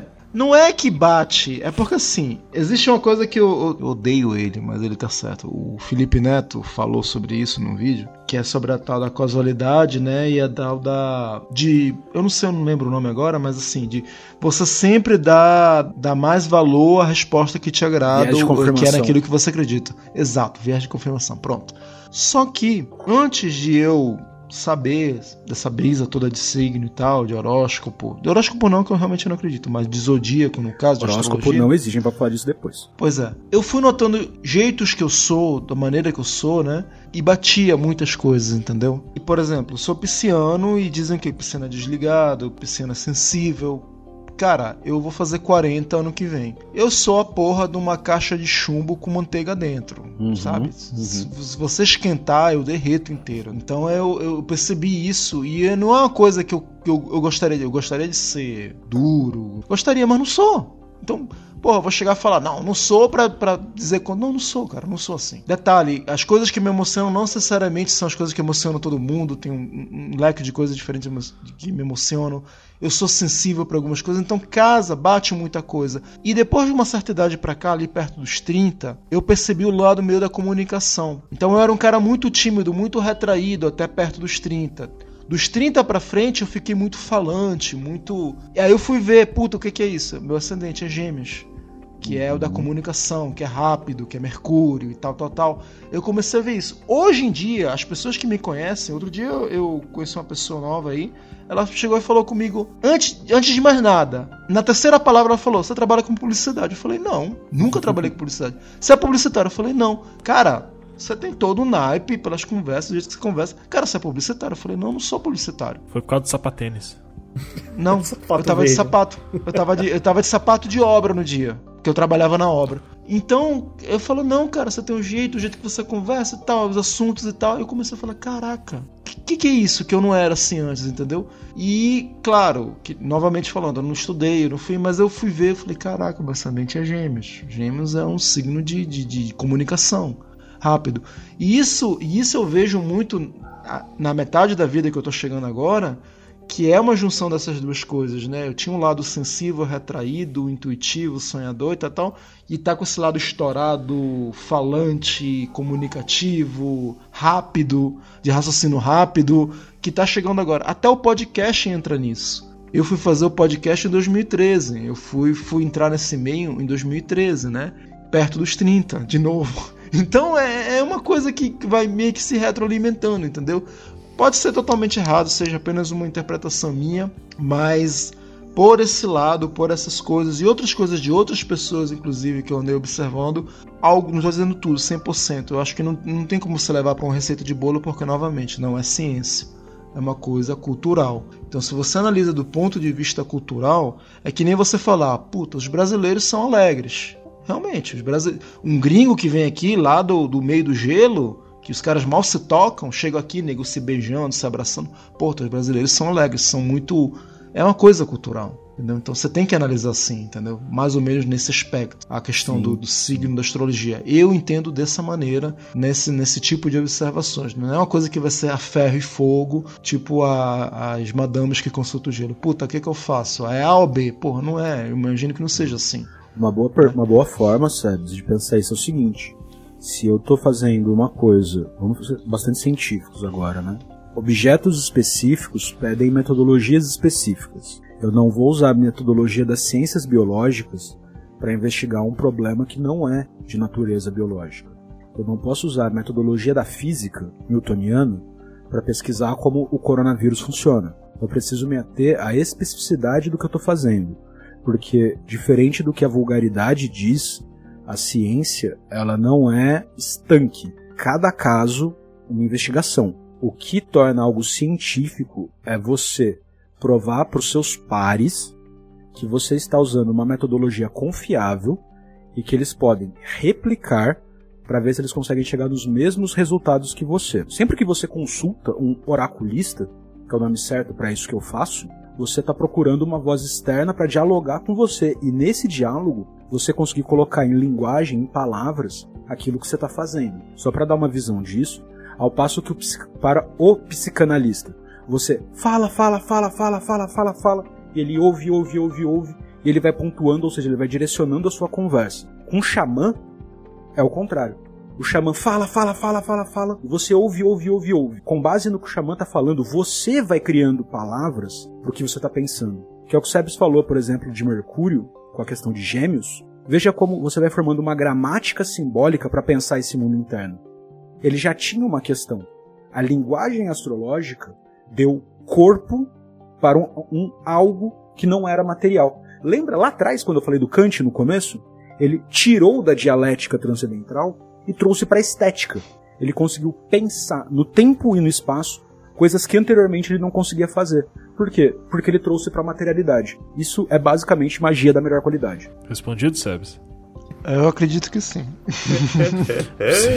Cara, Cara, é assim. a- a- assim, na boa, antes de você finalizar aí, Lucas, tem uma galera, e eu reparo muito isso agora nesses últimos tempos, racionalista ao extremo, que ironicamente, ironicamente, entende a ciência como um dogma e uma religião. Isso é tão irônico, porque tudo que a, religi- a ciência não é, é um dogma ou uma religião.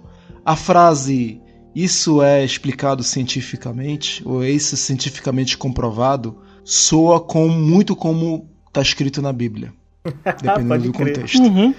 Então, senhores, entendam uma coisa: ciência e religião não é que elas têm que se entender, são duas coisas. E você pode transitar nas duas coisas. Você não tem que obrigatoriamente ser de um, de A ou de B, de direita ou de esquerda. Você não tem, você pode transitar, você pode pegar ideias de ambos. Você pode viver sua vida.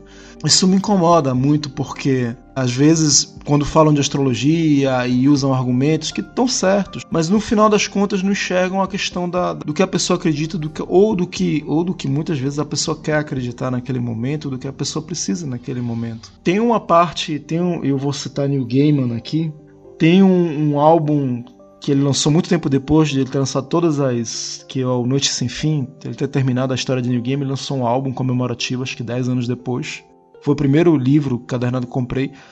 E para cada, pra cada história de cada perpétuo, foi ele convidou um desenhista ultra famoso da época, ele tinha bala na agulha na época para isso. E ele convidou, se não me engano, Milo Manara, que é um Nossa. escritor italiano fudido para fazer história de desejo. né? Hum, Quem eu nunca vi melhor isso. Para escrever a história de Tomar- desejo do que Milo Manara, com Nossa. traços de Milo Manara. A história de desejo era lá na época dos vikings, uma mulher que se apaixona por um guerreiro viking, mas ela não quer ser mais uma, porque o cara era muito comedor, muito pegador, e ela Nossa, eu tô vendo aqui, maravilhoso. foda. E ela, enfim, tem toda a trajetória. É, sei que essa mulher ela encontra desejo, né? O perpétuo no meio da história. E, e o perpétuo fala pra ela, desejo que não é nem ele nem ela fala pra ela. Eu vou te avisar uma coisa, você está desejando muito esse cara, você está movendo mundos e fundos, mas eu te falar uma coisa, não necessariamente o que você deseja vai te fazer feliz. Você sabe disso? E ela fala, eu sei. Então, não necessariamente o que você, naquele momento, tá querendo, tá querendo acreditar, é necessariamente o que vai acontecer, o que, o que você tá precisando naquele momento. Mas se você quer, amigo, vai. Vai fazer algum sentido pra você ali na frente. Então eu enxergo muito como isso, como uma questão de fé, uma questão do que você quer acreditar, uma questão do que faz sentido pra você. Entendeu? Então, é, é, eu encerro por aqui, eu vou terminar minha última cerveja. e é isso, eu acho que não, não tem que tá, tá- tá tão ferro e fogo, porque vai ter uma galera que vai vir falar, porra, não é ciência? Cara, não é mesmo. Mas você não pode nunca falar que não é nenhum tipo de conhecimento, porque é, porque a ciência se desenvolveu, nós temos datado de, de onde veio a ciência. Isso aí, cara, vem de quando a gente nem era gente. Então, é um conhecimento, você não pode dizer que não é conhecimento.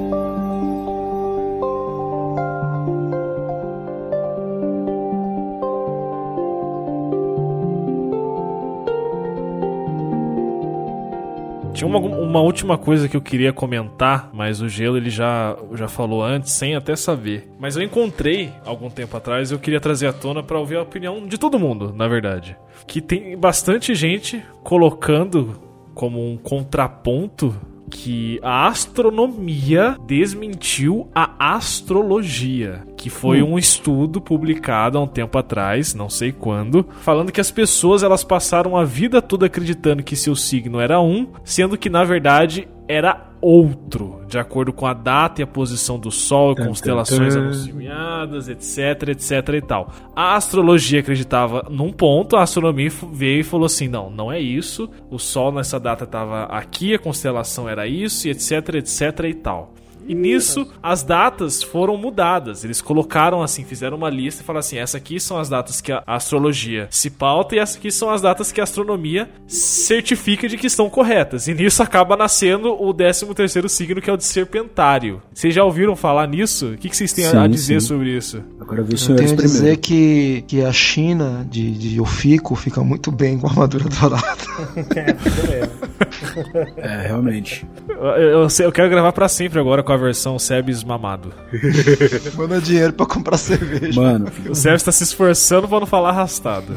Não, para com isso. Falando Para. lento pra todo mundo entender. Aham. eu, não- eu não tô bêbado, eu tô falando em 0.8 só.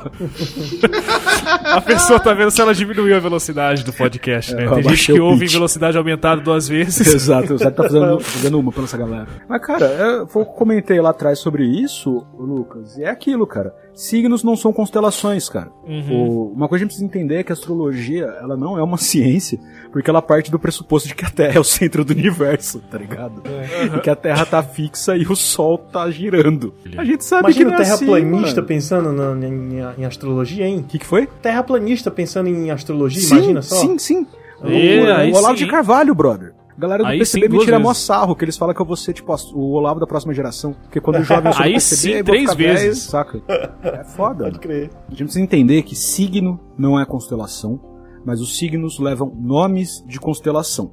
O ponto de vista da astrologia, novamente, ele não pode ser considerado nem sequer científico, porque ele parte de um pressuposto facilmente observável, como, ne- como falho, de que a Terra é o centro do universo. Posto isso, você precisa localizar sempre que na astrologia você está no centro do universo, você, indivíduo. E é do ponto de vista do ser humano que você olha o mundo. Ou seja, além de ser geocêntrico, a astrologia também é antropocêntrica. Nós já sabemos que o homem não é o centro do universo, que a natureza está pouco se fudendo pra gente. Uma vez que você adota esse ponto de vista, você precisa saber aonde o Sol está nascendo e você vai chamar lá de leste, ou grau zero, e a partir disso você traça os 360 graus da abóbada. Você divide esses 360 em 12. E as, as constelações elas são fixas. No primeiro grau está Ares. Então, por exemplo, só para vocês entenderem, se você nasceu com ascendente em Ares, isso quer, vamos colocar aqui, você nasceu a 13 graus de Ares. Seu ascendente está lá, 13 graus de Ares. Isso quer dizer que naquele momento, no ponto em que o Sol se encontra com o horizonte, estava marcando 13 graus de Ares. Passa o tempo, passa a hora, a Terra girou. Esse ciclo ele se renova a cada 24 horas.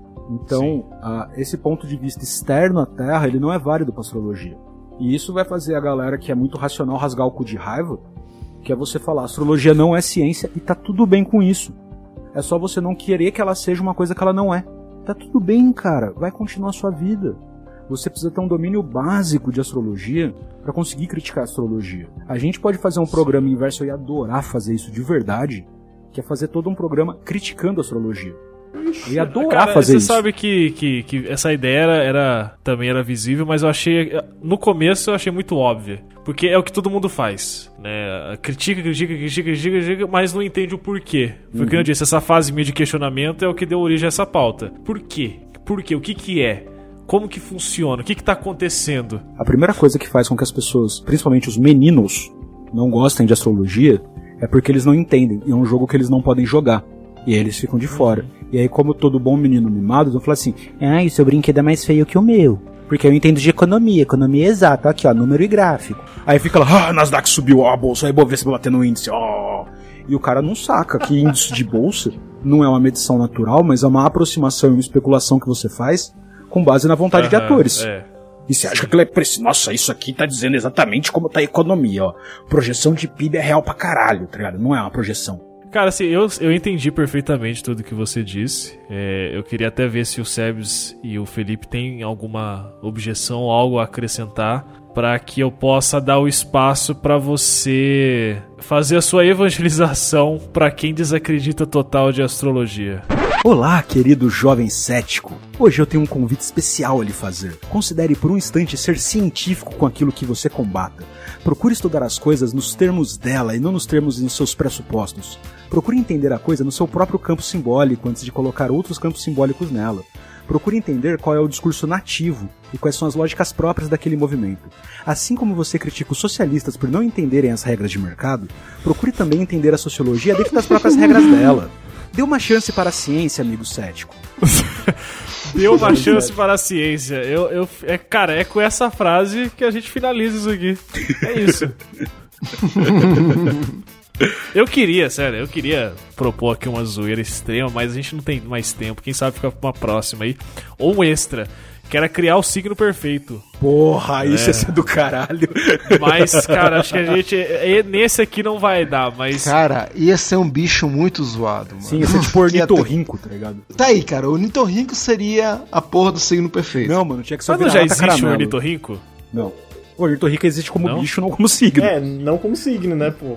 Não, não, não, não, não, não tinha alguma coisa? Já, eu já ouvi falar disso, cara. Não, o Que, cara, o mais zoado que eu tenho notícia é, o- é justamente o Capricórnio, que é rabo de peixe com pata de cabra, com corpo de cabra. Não sei nem se tem asa, tem versões que tem É, asa. o Cara, Megazord muito louco. dos signos. É, o desenho Isso, é é muito doido. feio, cara. Eu ia fazer no meu braço por causa dos Cavaleiros do Zodíaco, mas aí eu desisti velho. quando vi. Capricórnio é, É tipo, muito zoado. Sabe quando você tá chegando no final do projeto e você tem- não tem mais ideia, você faz qualquer coisa? É, É bota meio aí. isso. Tanto que você pode ver que os signos eles são mó da hora. Vai chegando no Capricórnio, mano. Capricórnio, foda-se, ah, põe, põe um vaso, tá ligado? o cara olhou porque tinha feio e colocou o vaso, mano. Eu não posso dar risada disso, cara. Isso é, o bagulho isso é chama ofensivo, aquário e não tem um peixe. É a mina jogando água com balde, tá ligado? Pois é, é, é. É foda. Fora o câncer, né? É, câncer. Você Cara, porra, câncer, é- câncer é Um bizarro, cara, a caranguejo, história de porra. câncer. cara. Caranguejo, mano. Caralho, brother. Então vamos lá, já, já, já jogou o ornitorrinco aí na, na, na, na mesa, então vamos lá, né? O que que... Então bora. Então vamos lá, vamos lá. Eu vou, eu vou começar falando então. Vai. As características. E eu vou falar uma coisa muito importante, viu? No contexto da sociedade que a gente está vivendo agora, as características do meu signo não são valorizadas. Ó, denu- denúncia! Denúncia! Deus! Ai, meu Deus, eu sou de peixe. Você tá Deus. reclamando que ninguém me entende. A sensibilidade, Servinho, não é valorizada. Ao contrário, é desprezada. Então, cara, então eu vou colocar, a- baseado no contexto que a gente está vivendo, logicamente, né? Eu vou colocar as características que são o quê? São os signos do fogo. Então o cara tem que ser impetuoso, tem que tomar iniciativa. Então vai lá, eu vou jogar. Você quer montar o quê? As características ou quer montar o bicho, o animal? O que que dois, você ah, Começa os dois, a gente, o bicho já tem, ornitorrinco. Então vamos lá. Então pronto. E puta, puta, o ornitorrinco você puta, aí vai ser foda. P- Pode virar uma lontra, que é um pouco mais garboso que o Uma ornitorrinco? lontra. Uma lontra, pelo menos. pô, Um né? calango, vai. Um calango, calango é Não, mais calango, adequado. não, calango não dá, calango é frio, cara. Tem que ser uma coisa com coração. Uma lontra, uma lontra. Vai, Tá aí, uma cara. lontrinha. Hã? Um leão aquático, um leão marinho, só que com a juba. Pronto, Ah, aí, começa aí. já- Eu- Ah, você pode ter, Caraca, mano, você pode ter pô, cabra A imagem com... mental disso é péssima. Brother, você pode ter cabra com rabo de peixe? Então, pois é, Pode dar juba pro sereia. leão do, do Sebs. Então pronto, é um leão. Num corpo com- de um com- leão marinho. Não, ele tem a juba, é um leão marinho com a juba e com as patas da frente do leão. E é um signo que é. É o Leôncio do pica-pau com a juba. Eu não, eu não É? vou defender. Puta, É velho. o leão do, do pi- é o leão, é o do pica-pau vestido de Twisted Sister, tá ligado? É o D. Snyder do, do. Ele, é- ele, é, ele é corajoso, ele é. ele toma frente, e ele é. Preguiçoso. Não, não, preguiçoso não, não tem que ter defeito, é signo perfeito, porra. É o signo Ele perfeito, é. brother. Enfim, ele é. Ele Ele, é corajoso, ele toma frente e ele. Enfim, ele é foda. Pronto, proativo, tá aí. proativo. Proativo, pronto, proativo. Tá, vamos escolher um período também, né? Vamos tirar um Pra signo que nascer. ninguém se importa aí. Capricórnio, pelo que eu Não, vi aí. Vocês... Não, Não, eu voto pra gente tirar o signo de aquário, mano. O mundo seria muito melhor sem os aquarianos. Porra, Exato, né? mano. Tá ali no mundo aquático. Aquário não tá nem aí mesmo, né? Tira, pode tirar. Tira agora. Ah, Qual que é o período de aquário? É 21 de janeiro a 21 de fevereiro, se eu não me engano. Olha a massa sensitiva aí. Porra, Ei. esperava essa. Logo vou ter um concorrente. Caralho, exatamente é isso aí. Vamos só ao signo, que é o símbolo. Vamos um só, senão vai, Tá, vai tá, dar bagunça. Então a gente já tem um leão marinho, bacana, com todas as características que o Sebes falou. Tá, uma outra parada que ele pode ter é. A gente vai criar um bicho, né? Ele tem que ser capaz de, de fazer umas coisas, tipo, bem legais e impressionantes. Por exemplo, no, no- na astrologia chinesa, você tem, tipo, dragão de ferro. No Qin, que são as categorias de, dos astecas, você tem, tipo, mão cósmica azul, humano autoexistente branco. Uns bagulho mais louco, tá ligado? Esse bicho tem que ter, tipo, umas asas, assim. Imagina uns bagulho. O leão Não, não, não, não, alado. não, não, não, não, cara, na boa. Esse bicho tem que transitar nos quatro elementos: ar, terra, água e fogo. Então, ele, eu já, ele já tem um rabo de peixe e tem a juba do leão. E ele vai ter que ter uma asa aí. Tem que ter uma asa. E tem que ter uma asa de morcego, porque ele voa tanto de dia quanto à noite. Bom, bom, bom Pode ponto. A juba vermelha, então. E a juba vermelha, boa. Falta um outro elemento. Já tem o ar, já tem o fogo, já tem a água, falta a terra. A terra precisa de patas, né? É, tá vendo que Pata Patas, garras. Casco. Pô, não, pata, pata, pata de touro. pata de touro na frente, ao invés de ter aquele- aquelas mãos escrotas de, de leão marinho, É. ele tem umas patonas É. da hora, assim. Pata de touro. Ah, cara, vai ser um, ficho- um bicho muito infeliz, cara. Mas tudo bem. demais, né? Vamos lá. É, a per... É o é o signo perfeito, Vai né? ser aqueles bagulho do Rick É. Mori, tá ligado? Ó, a gente precisa colocar também uma. É que os signos não têm armas, né? Fica foda. Mas eu não sei se vocês estão ligados, vocês basicamente chegaram à mesma conclusão que quem criou aquela imagem de Bafomé, tá ligado?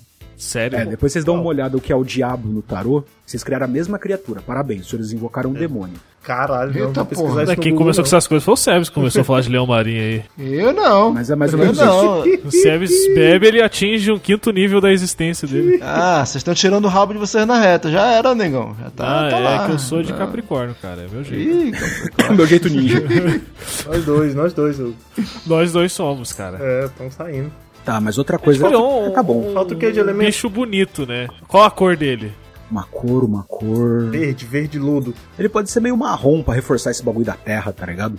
Marrom, marrom. É tipo marrom assim, bom, com a juba pode vermelha, ser. parecendo uma brasa em chamas. Ou ele pode ter olho, olho pegando fogo? Eu acho que pra ele ser tão, tão perfeito, ele não precisa nem ter olho. ele não Ele é precisa igual o da, labirinto da- do fauno, o olho fica nas ca no Isso, casco, ele não coloca na precisa, ele não precisa. Coloca na- na- nas asas. Isso! Que ele abre as asas e enxerga o mundo. Meu Deus, porra. Porra, ficou da hora, hein?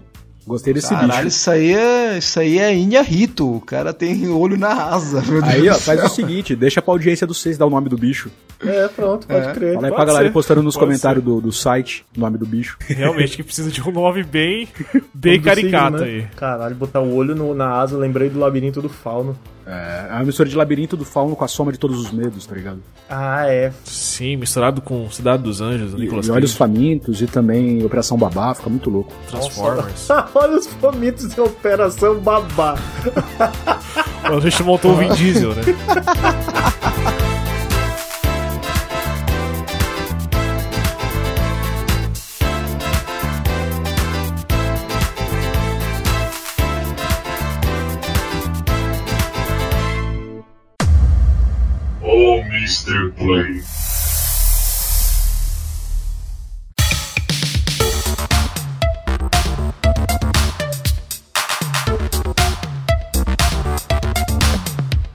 Bom, senhores, então é isso. A gente chega aqui ao final de mais um episódio do Mr. Play. Nada do que foi dito aqui não foi pautado que os signos dizem, né? Foi tudo combinado. É bom deixar claro isso aqui. E eu queria que, né, apesar de você dar um nome pro nosso signo perfeito, deixa aí também o seu comentário, o seu centavinho sobre o que, que você achou, quais são as suas opiniões, o que, que você tem a acrescentar, a criticar, a xingar, a elogiar, enfim, o espaço aí tá livre. Acho legal comentar no site, mas você comenta onde você quiser, no Facebook, no Twitter, no Instagram, onde você achar melhor. Ou mande um e-mail pra gente também aqui em contato.tunolivre.com, que um dia aí a gente lê, né? Tem que achar um programa pra isso. E eu quero agradecer imensamente aqui, primeiramente ele, o nosso querido Gelo, que tá voltando aí a Podosfera a gravar. Cara, eu quero trazer você mais vezes aqui, porque você é uma contribuição preciosa aqui pro Turno Livre, Que isso, cara. cara, Já vocês são adianta muito isso aqui. gentis. Então faz aí seu jabá, o que, que você quer divulgar pra galera. Espaço é teu, cara. Vai que vai. Cara, eu tenho algumas iniciativas aí que eu participo, né? Eu tenho um podcast lá com a galera do Revolu Show, que é o Camaradas, tá meio parado, mas de vez em quando a gente solta. Que ele é um podcast biográfico sobre personalidades revolucionárias. Eu e a Larissa Coutinho, né? Eu fico na produção, na, na edição e sonorização do bagulho, e a Larissa empresta sua belíssima voz, é, essa empreitada. Então vai lá no site do Revolu Show que você vai achar algumas coisas. Tem outro podcast que é a Rádio Poder Popular, que é o podcast oficial do PCB São Paulo. E lá você vai achar muito conteúdo para manter a classe trabalhadora mais informada nessa luta de classes que a gente vive. E tem as minhas redes sociais. Se você quiser trocar uma ideia mais aprofundada ou mesmo jogar tarô, né, fazer só uma pastoral comigo, você pode achar facilmente o nosso contato, é, desculpagelo em todas as redes sociais, Facebook, Twitter Instagram. Facebook é meio shitpost, eu gosto muito e eu deixo o Facebook meio para as questões sociais e tal, assim, que dá tanta cara. Mas o Instagram tem, é onde eu centralizo essas informações e o Twitter eu fico lá postando coisas desconexas com a realidade. Vai estar tudo linkado aí embaixo. Você pode estar encontrando o Gelo nas suas plataformas preferidas. Converse com ele, muito legal, muito bom seguir ele. E Gelo, cara, brigadão, cara. Só só agradece mesmo aqui. É nóis. Tamo junto, rapaziada. E eu quero agradecer também aos nossos dois princesos aí, Felipe Canelo, nosso segundo orelha, porque o primeiro fui eu, e o nosso pé de cana aí, pé inchado, o Sebastião Carlos. Valeu, Vocês valeu querem pelo convite. acrescentar alguma coisa? Valeu, Dar o seu tchauzinho? Eu quero, eu quero lembrar as pessoas que alcoolismo e uso de drogas é um dos desvios de peixes. Típico. É verdade, Típico. ele tem razão, ele tem razão. O outro é sexo. É. Então, é, muito obrigado pelo, pelo convite, pelo, pela, enfim, falar desse assunto tão legal de falar, né? Que a gente pode falar um monte de coisa, né? Meu Deus, cara. E, enfim, eu tô, tô feliz aí. Meu lado Percebemos tá pisciano e feliz, meu lado geminiano. Meu, meu lado pisciano tá feliz por falar de coisas sensíveis e intuitivas. E meu lado geminiano tá feliz porque simplesmente por estar falando, né? Tem que estar falando. Então, muito obrigado aí. Valeu. A gente acha o Sebes no Cerveja Barata aqui no Turno Livre. Sempre bom lembrar. Eu sou da casa, tô aí. E o Felipe Canelo no Papo Canela, certo, Felipe?